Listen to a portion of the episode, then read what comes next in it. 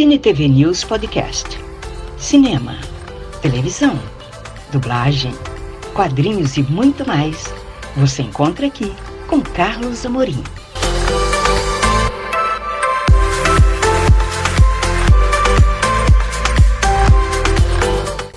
Você vai conferir a segunda parte da entrevista exclusiva com o ator e dublador Alexandre Magulo, voz de grandes personagens da dublagem, só no podcast do Cine TV News Virtual.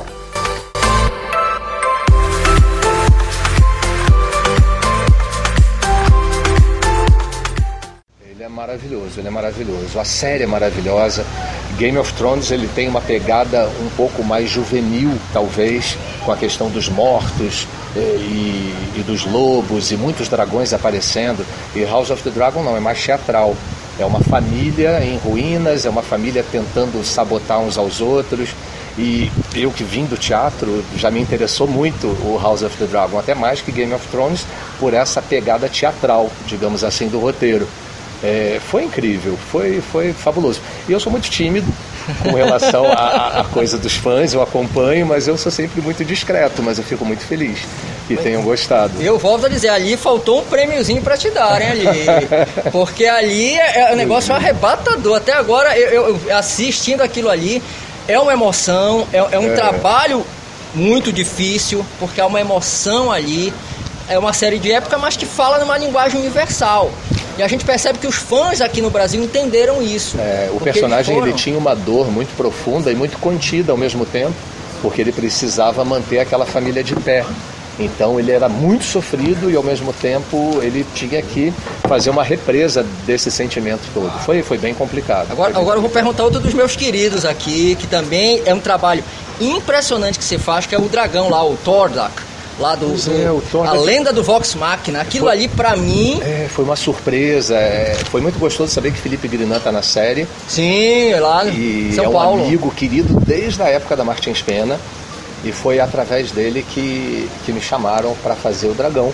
Eu fico muito surpreso. Eu confesso para vocês que eu não acompanhei ainda. Você tá perdendo. O Carlos está me dizendo que é maravilhoso. Você Agora tá eu vou perdendo. procurar, eu vou assistir. Você tá perdendo. Mas foi, foi incrível fazer. É, é, foi um trabalho feito de forma remota, né? E que eu não tinha noção dessa, dessa da, da dimensão, da repercussão desse trabalho. Vou acompanhar. Maravilha. Eu vou encerrar aqui o, o, nosso vídeo, mas você vai acompanhar o resto da conversa no nosso podcast aqui, ó. ó tá bom. O Acompanhe Alexandre... no podcast, não percam. Isso, ó, aqui o Alexandre Margot, aqui, ó. Bahia do Guajará, aqui, ó.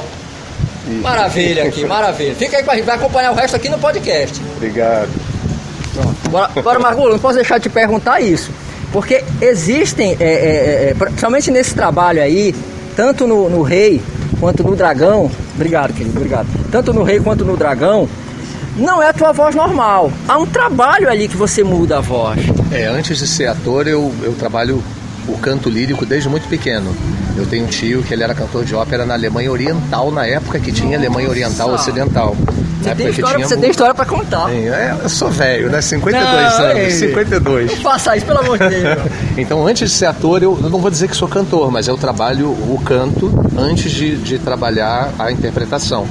E, e, através do canto eu acho que eu consigo atingir essa dimensão da voz. Inclusive eu trabalho no canto isso, a extensão vocal. Sim. É, eu tenho mais facilidade para o grave, então, por exemplo, no House of the Dragon não é tão difícil como fazer o pai do Kung Fu Panda, por exemplo, Sim. que é uma voz aguda.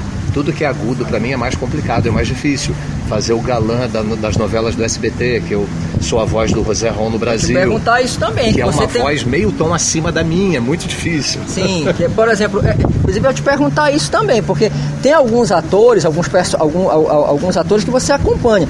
Um deles, é, é, que eu achei também ótimo, eu até tomei um susto quando você falou, eu, eu, quando eu vi que era sua voz, eu não eu fui checar isso aí, realmente confirmei, que é o Richard Grant, lá, o Loki clássico. Esse é um ator que você já vem acompanhando. É, eu comecei a fazer o Richard Grant com Star Wars, que Sim. ele faz o General Pride, né? Sim. Que, enfim, captura no último filme Chewbacca. Sim. Eu pensei que ele maltratou. Eu, eu, esperava que ele fosse maltratar mais o Chewbacca, mas isso não acontece. Sim. O Chewbacca é liberto rápido. Mas é, ele é maravilhoso. E o Sérgio Cantu, pela TV Group, também sempre muito gentil comigo, muito atento ao meu trabalho, me convidou para fazer o Loki clássico, que eu acho que foi também um, uma das grandes revelações da série Loki, né? É, teve uma repercussão muito positiva dele. E tomara que me chamem para continuar dublando esse ator, que eu gosto muito dele. Agora, agora também tem o Andy Serkis, né? Que você acompanha aí, é um, é um, ator que você vem acompanhando já há algum tempo. É, é, é Batman e vários outros trabalhos que ele fez. E na minha opinião é um ator muito difícil de fazer, ele é bom ator, ele tem uma performance visual também. É, o Andy Serkis ele tem uma pegada corporal muito precisa, ele tem um trabalho de ator dentro do, do universo da expressão corporal que é fabuloso e vários dubladores maravilhosos já fizeram Sim. o Andy Serkis, como Briggs, que eu sou apaixonado. Vários, não vou ficar, não vou ficar citando os nomes. Eu acho que ele já foi feito. Gutenberg, já Gutenberg, fez. vários maravilhosos.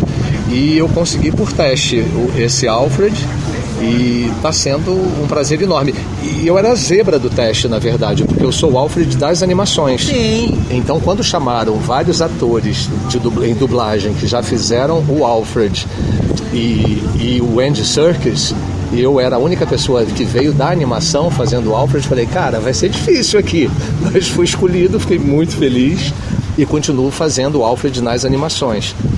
Inclusive vem novidade por aí, mas isso eu não posso falar ah, não, que é segredo de Estado. Com certeza. Agora você falou já no, no José, José Ron, né? José Ron. José Ron, que é um ator que você já vem acompanhando. Eu, eu, pelo menos eu contei umas cinco ou seis novelas já. Começou com A Que Não Podia Amar, depois é, ah, foram cinco. Eu é, acho que você deve ter feito a, a, pesquisa. Sim. Isso, é. A gente esquece. Quando me apaixono, te Quando, dou a vida. Isso, te dou a vida a é linda. Isso, a Desalmada fiz duas vezes. eu fiz pro SBT e fiz pro streaming da Televisa. Sim. Mas é, é maravilhoso. É, é um ator muito intenso. Sim. É um ator muito emotivo. Eu também sou muito emotivo. Eu acho que eu sei como ele respira fazer o Roserron hoje é, é, muito bom, é muito fácil. É, tirando a, a, questão do registro de voz dele, que ele é um pouco mais agudo que, que o meu registro, e para subir é mais complicado do que descer o tom da voz.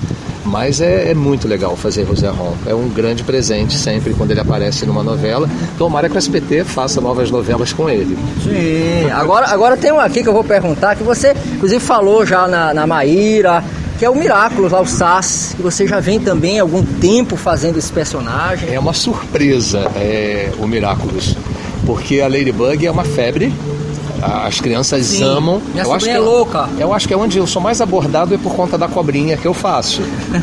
o Miraculous, o Sais. Eu recebo pedido o tempo inteiro para que eu possa imitar o Sais. Imitar é ótimo, né? Porque a criação é minha, da Sim. voz dele. Mas que eu possa fazer a voz do Sais para a criança. Inclusive, quem, quem pede sempre para que a gente faça a, as vozes, eu sempre divulgo o site Nossas Vozes que a gente reverte toda a verba, e eu acho que é 20 reais que eles pedem. É um, é um cachê simbólico, mas é revertido para os dubladores que estão na terceira idade, impossibilitados de dublar, sim. ou quem está passando por alguma dificuldade grande. Sim, sim. Então é muito legal ter esse feedback dos fãs pedindo e revertendo para a caridade mesmo, para que a gente possa ajudar os dubladores que hoje estão precisando. Pois é, e também tem uma, uma série de animações japonesas que você faz, o, o, o Konosuba, que é o juiz, I'm standing, né? I'm standing, que você fala. Olá, tudo bem? Eu tenho um convite especial para você. Olha só, acompanhe o Cine TV News virtual nas redes sociais: Facebook, Instagram, YouTube e Twitter. E saiba tudo sobre o mundo do entretenimento. Te espero lá!